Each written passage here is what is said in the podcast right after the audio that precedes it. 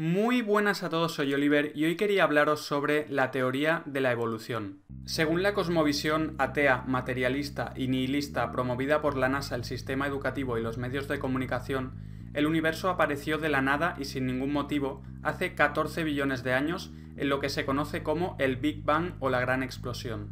A lo largo de millones de años, toda esa materia que surgió de la nada tomó la forma de planetas y estrellas, que según la ciencia moderna son esferas gigantes viajando a millones de kilómetros por hora por el espacio exterior. Después, en uno de estos planetas llamado Tierra, apareció, también de la nada y sin ningún motivo, la primera forma de vida a partir de materia inerte. Esta primera forma de vida unicelular evolucionó a lo largo de millones de años hasta convertirse en un ser humano con conciencia. No obstante, igual que sucede con la teoría heliocéntrica y la teoría del Big Bang, veremos que la teoría de la evolución también se basa en fantasías y suposiciones que jamás han sido probadas mediante el método científico. La teoría de la evolución surgió en 1859 con el libro El origen de las especies de Charles Darwin. Según la definición oficial, la evolución biológica es el cambio en herencia genética, fenotípica y genotípica de las poblaciones biológicas a través de las generaciones y que ha originado la diversidad de formas de vida que existen sobre la Tierra a partir de un antepasado común. Toda la vida en la Tierra, por tanto, procede de un último antepasado común universal que existió hace aproximadamente 3.500 millones de años. La idea que planteó Darwin es que los individuos que se adaptaron a su hábitat de la mejor manera transfirieron estas cualidades a las subsecuentes generaciones. Estas cualidades beneficiosas se acumularon con el tiempo y transformaron al individuo en una especie totalmente diferente a la de sus ancestros. Según Darwin, el hombre sería la consecuencia más desarrollada de este imaginario mecanismo, al que llamó evolución por selección natural. Creyó que había encontrado el origen de las especies. El origen de una especie era otra especie. No obstante, el propio Darwin era consciente de las dificultades que presentaba su teoría, y las publicó en un capítulo de su libro bajo el nombre de Dificultades de la teoría. Estas dificultades consistían principalmente en los registros fósiles, en los complejos órganos de los seres vivos y en sus instintos. Harun Yahya escribió: Cabe mencionar que en la época de Darwin la vida solo podía ser estudiada con una tecnología muy primitiva e inadecuada. Campos de la ciencia como la genética o la bioquímica ni siquiera existían como concepto, por lo que sus teorías dependían completamente de su capacidad imaginativa. El descubrimiento en la década de los 50 de la estructura del ADN supuso un duro golpe para la teoría de la evolución, ya que se reconoció la extrema complejidad que hay detrás de cualquier forma de vida. Ante estos descubrimientos, la comunidad científica oficial, defensora de la idea de Darwin, salió con explicaciones alternativas con tal de mantener viva su teoría de la evolución. Una de estas explicaciones fue la supuesta existencia de mutaciones aleatorias que producirían la evolución de las especies. Durante las décadas posteriores al descubrimiento de la molécula del ADN, el neodarwinismo trató de probar mediante experimentos fallidos que pueden existir mutaciones beneficiosas en los genes de los seres vivos, a pesar de que ya se había comprobado que toda mutación en los genes de los seres vivos es dañina. El biólogo B. G. Ranganathan escribió Las mutaciones no añaden ninguna información nueva al ADN, como consecuencia de las mutaciones, las partículas que forman la información genética son arrancadas de su lugar, destruidas o movidas a otro sitio. Las mutaciones no pueden hacer que un ser vivo adquiera un nuevo órgano o un nuevo rasgo. Solo causan anormalidades como una pierna saliendo de la espalda o una oreja saliendo del abdomen. Todos los esfuerzos por generar una mutación beneficiosa han fracasado. Durante décadas evolucionistas han llevado a cabo varios experimentos para producir mutaciones en moscas de la fruta, ya que estos insectos producen una nueva generación cada 11 días y por tanto las mutaciones aparecerían rápido. Generación tras generación de estas moscas de la fruta fueron mutadas pero ninguna mutación beneficiosa fue observada. El genetista evolucionista Gordon Taylor escribió es un hecho sorprendente, aunque no muy mencionado, que aunque genetistas por todo el mundo han estado criando moscas de la fruta durante más de 60 años en laboratorios, no han visto jamás la aparición de una nueva especie o ni siquiera de una nueva enzima. Harun Yaya escribió, Mientras que sí existe la microevolución, es decir, pequeños cambios y adaptaciones dentro de una misma especie, lo que nunca se ha observado en el mundo real es la macroevolución, es decir, la supuesta transformación de una especie a otra totalmente distinta. Los registros fósiles tampoco muestran que esta macroevolución ocurriera en ningún momento de la historia. Colin Patterson, paleontólogo en el Museo Británico de Historia Natural en Londres, dijo, Nadie ha producido jamás una especie mediante los mecanismos de la selección natural, ni siquiera se ha acercado a hacerlo. La mayoría de la controversia en el neodarwinismo es sobre este problema. Según la teoría de la evolución, cada especie ha surgido de una anterior, una especie que existió previamente se convirtió en otra con el tiempo y así surgieron todas las especies. Según esta teoría, esta transformación gradual dura millones de años. Si este fuera el caso, entonces innumerables especies intermedias hubieran vivido durante el inmenso periodo de tiempo en que se supone que ocurrieron estas transformaciones. Por ejemplo, tendrían que haber existido especies medio peces medio reptiles que hubieran adquirido características de los reptiles además de las características de los peces que ya poseían. O deberían haber existido especies medio reptiles, medio aves, que hubieran adquirido características aviares en adición a las características reptiles que ya poseían. Los evolucionistas llaman a estas imaginarias criaturas especies intermedias. Si realmente existieron tales animales, hubiera habido millones, incluso billones de ellos y lo más importante, los restos de estos animales estarían presentes en los registros fósiles. Incluso el propio Darwin era consciente de la ausencia de estas especies intermedias y su esperanza era que se encontraran en un futuro. El famoso paleontólogo británico Derek Eiger dijo, al examinar los registros fósiles a fondo, no encontramos evidencia de una evolución gradual, sino de la repentina explosión de una especie a expensas de otra. El paleontólogo evolucionista Mark Zanerki comentó al respecto lo siguiente. Uno de los grandes problemas con la teoría de la evolución ha sido el registro fósil. Este registro nunca ha mostrado señales de las hipotéticas especies intermedias de Darwin. En su lugar, las especies aparecen y desaparecen abruptamente, y esta anormalidad ha alimentado el argumento creacionista de que cada especie ha sido creada por Dios.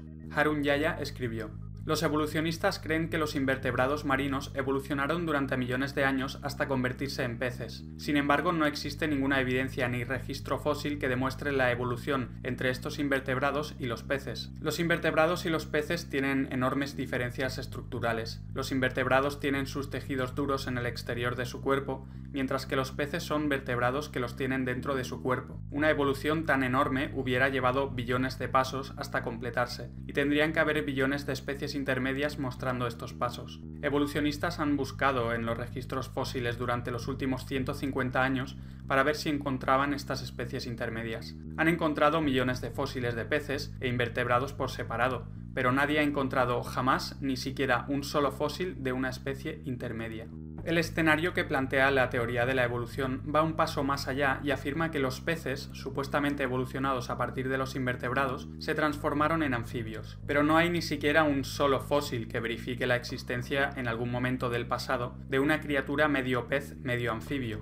Harun Yaya escribió, es obvio que un pez no puede sobrevivir fuera del agua más de dos minutos. Si asumimos que hubo una sequía, tal y como afirman los evolucionistas, y por alguna razón los peces se vieron arrastrados hacia la Tierra, ¿qué pasaría con esos peces aunque el proceso durase millones de años? La respuesta es simple. Los peces que abandonen el agua morirán en muy poco tiempo. Incluso si este proceso durara 10 millones de años, la respuesta seguiría siendo la misma. Todos los peces morirían uno por uno. A nadie se le ocurriría decir, quizás al cabo de 4 millones de años algunos peces desarrollarían pulmones mientras intentan sobrevivir esta afirmación sería sin duda ilógica, sin embargo, eso es exactamente lo que afirman los evolucionistas. La evolución afirma que la vida se originó y evolucionó en el mar y luego fue transportada a la Tierra por anfibios. Esta teoría también mantiene que los anfibios evolucionaron en reptiles, que son criaturas que solo viven sobre tierra. Este escenario es de nuevo imposible debido a las grandes diferencias estructurales entre las dos clases de animales. Por ejemplo, el huevo de los anfibios está creado para desarrollarse en el agua, mientras que los huevos amnióticos están creados para desarrollarse en la tierra. No hay ninguna evidencia en el registro fósil de la existencia de ninguna especie intermedia que relacione a los anfibios con los reptiles. El paleontólogo Robert Carroll admitió lo siguiente.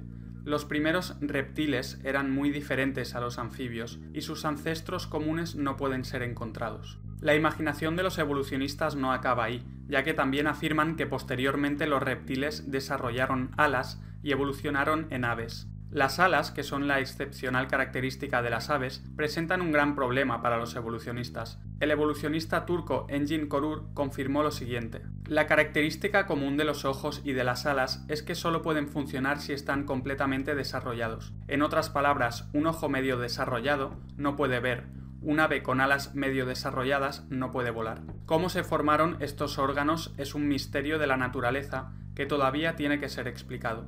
Harun Yaya escribió: No hay ninguna forma de explicar cómo los brazos frontales de un reptil se pudieron transformar en alas perfectamente funcionales como resultado de una distorsión genética o mutación. Más aún, las alas no son suficientes para que un organismo terrestre pueda volar, pues estos carecen de otros mecanismos estructurales que las aves usan para volar. Por ejemplo, los huesos de las aves son mucho más ligeros que los huesos de los animales terrestres. Sus pulmones funcionan de una manera muy diferente, tienen un sistema muscular y esquelético muy diferente y un sistema circulatorio muy especializado. Estas características son tan necesarias como las alas para poder volar, y debieron existir todas al mismo tiempo, no podrían haber aparecido gradualmente de forma acumulativa. Para culminar esta teoría evolutiva, también mantienen que los reptiles evolucionaron posteriormente en mamíferos. Sin embargo, hay grandes diferencias entre ambas clases. Los mamíferos son animales de sangre caliente, pueden generar su propio calor y mantenerlo a un nivel estable, dan lugar a un nacimiento con vida, amamantan a sus crías y sus cuerpos están cubiertos de pelos o pelaje.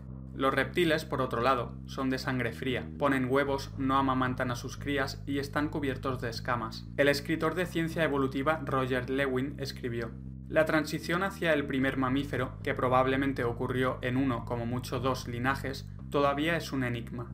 Más aún cuando los mamíferos aparecieron repentinamente, ya eran muy diferentes entre sí. Animales tan diferentes como los murciélagos, caballos, ratones y ballenas son todos mamíferos y todos surgieron durante el mismo periodo geológico. Establecer una relación evolutiva entre ellos es imposible incluso haciendo uso de toda nuestra imaginación. Harun Yaya escribió, la idea de la evolución humana y del hombre mono es otra fabricación más por parte de los evolucionistas. El registro fósil indica que a lo largo de la historia los hombres han sido hombres y los simios han sido simios. No se ha encontrado ninguna especie intermedia ni ningún eslabón perdido. Uno de los métodos que han empleado los científicos evolucionistas para intentar solucionar este problema es crear ellos mismos los fósiles que no pueden encontrar. El primero de estos convenientes descubrimientos evolucionistas fue el hombre neandertal, encontrado en Alemania en 1856, justo a tiempo para el lanzamiento del libro El origen de las especies de Darwin. Los evolucionistas han intentado por todos los medios presentarlos como una especie primitiva, pero todos los descubrimientos muestran que no son diferentes a cualquier hombre robusto de hoy en día. Eric Trinkhaus, un prominente paleoantropólogo de la Universidad de Nuevo México, escribió Comparaciones detalladas de los restos de esqueletos de neandertales y esqueletos de humanos actuales han mostrado que no hay nada en la anatomía neandertal que indique que tenían habilidades locomotoras, manipulativas, intelectuales o lingüísticas inferiores a aquellas que tienen los humanos hoy en día. El siguiente descubrimiento evolucionista fue en 1892 en Java, Indonesia, y fue realizado por Eugene Dubois, que casualmente fue aprendiz de Ernst Haeckel, conocido por llevar a cabo el fraude evolucionista de los embriones y por el que fue condenado. Dubois encontró la parte superior de un cráneo, un hueso de pierna, un fragmento de mandíbula y tres dientes, a partir de los cuales se hizo una reconstrucción del hombre de Java. Durante los siguientes 10 años, el hombre de Java fue el objeto de más de 80 libros y recibió el nombre científico de Homo erectus erectus. Sospechosamente a los expertos en la materia se les privó el acceso a estos restos durante más de 30 años. Finalmente, Dubois se vio presionado y accedió a permitir el análisis de los restos por parte de los expertos. Los expertos descubrieron que los dientes eran de distintas edades y que los huesos eran una mezcla de huesos humanos y huesos de simios normales y corrientes, por lo que quedó demostrado que el hombre de Java no era más que una fabricación evolucionista más. El siguiente en la lista es el hombre de Piltdown, conocido por ser uno de los mayores fraudes en la historia de la ciencia, principalmente porque se creyó verdadero durante más de 40 años. La historia empezó en 1912 con el descubrimiento de unos restos óseos, en concreto un cráneo parcial, un diente suelto y una mandíbula con dientes. La mandíbula era parecida a la de los simios y el diente y el cráneo parecido al de los hombres. Eso bastó para que los medios enseguida afirmaran que se trataba del eslabón perdido que probaba la evolución del ser humano. Durante más de 40 años se escribieron numerosos artículos científicos sobre el hombre de Piltdown, se hicieron muchas interpretaciones y dibujos, se escribieron más de 500 tesis doctorales sobre el tema y expertos aclamaban el descubrimiento. No obstante, comenzaron a surgir cada vez más dudas sobre la antigüedad y el origen de estos restos. Finalmente, el dentista Marston determinó que la mandíbula de ese esqueleto correspondía a un orangután, el diente suelto a un mono y el cráneo a un hombre. En 1953, Joseph Weiner hizo un análisis completo y reveló al público el fraude. El cráneo pertenecía a un hombre de hace 500 años y la mandíbula era de un orangután que había fallecido recientemente. Los dientes habían sido especialmente ordenados de una cierta manera y colocados en la mandíbula, y la superficie molar fue rellenada para que se pareciera a la de un humano. Después, estas piezas habían sido tintadas con dicromato de potasio para darles una apariencia antigua. Sir Wilfred Legros Clark, que estaba en el equipo que destapó el fraude, dijo lo siguiente sorprendido. Las evidencias de que las piezas habían sido abrasadas artificialmente saltaban a la vista. Se veía tan claramente que no puedo evitar preguntarme cómo es posible que no se detectara antes. Después del descubrimiento del fraude, el hombre de Piltdown fue rápidamente retirado del Museo Británico, donde había sido expuesto durante 40 años como prueba de la evolución. El hombre de Nebraska es el siguiente fraude de la ciencia evolutiva.